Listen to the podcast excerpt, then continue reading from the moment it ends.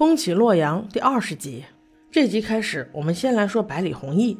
他被武思月差人关在内卫府，好吃好喝的相待，就是不允许他离开，形同软禁。他也没吵，他也没闹，就是总是没事找事儿。比如说去看看人家格斗，不在行还指手画脚；比如说讨论讨论人家这儿的格局。虽然自己是专业的，但是各种挑毛病，让很多人都对他嗤之以鼻。李北七见状，一气之下直接给他关牢里了。这样不是更安全？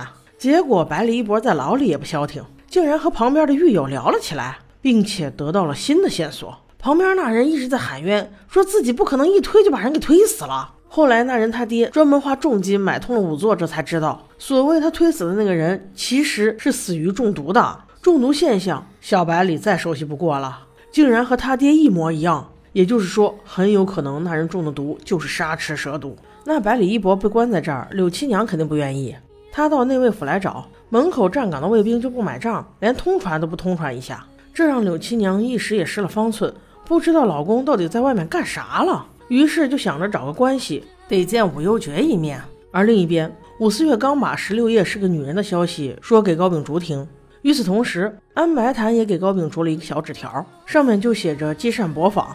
高秉烛二话没说就走了，而武思月正准备追，却被安白檀带去见了公子楚。李义诊叫他来也是为他宽心，因为韩执事的死对他造成了很大压力，所以李义诊劝他，春秋道很快就会灭亡的。韩执事良忠仁勇，刚正信达，绝对不会白死。结束对话之后，阿月还是来找了白檀君，问他高秉烛到底去哪儿了。白檀君刚开始不愿意说，可是阿月对他苦苦相逼，终于问出了高秉烛的下落。于是单枪匹马追了过去，而此时高秉烛已然来到了积善坊。此刻他在看姚娘的眼神显然已经不一样了。姚娘也是知道的，这一天迟早得来。话说他也是个可怜人，从小就被自己的老爹给卖了，在非人的训练下成长了十几年，终于在最终的搏杀中脱颖而出，沦为了所谓神道的杀人工具。但是这世间唯有一人，他另眼相待，那就是高秉烛。因为在他脆弱的外表下，唯一想要保护他的人就是高秉烛。在七八年前，有一群人想要欺负他，是高秉烛挺身而出救了他，从此以后当了保镖，不为别的，只因为他们是朋友罢了。而在五年前，他以十六夜的身份接到了杀手任务，要杀的人正是东宫太子。哪知在劫杀路上竟遇到了不该遇到的人，他知道自己不应该，但是还是手下留情了。这也解开了高秉烛一直的困惑。为什么那天只有他一个人活着？之后姚娘找到他，一直细心照顾他，这才让他重新恢复。这还解开了高秉烛另一个困惑，就是陈雀和他两个人在马车的那一回，为什么十六夜只杀了陈雀而放过了他，并不是因为让他背锅，原来只是不忍心下手罢了。高秉烛现在想来真是嘲笑自己，他早就应该看穿才对。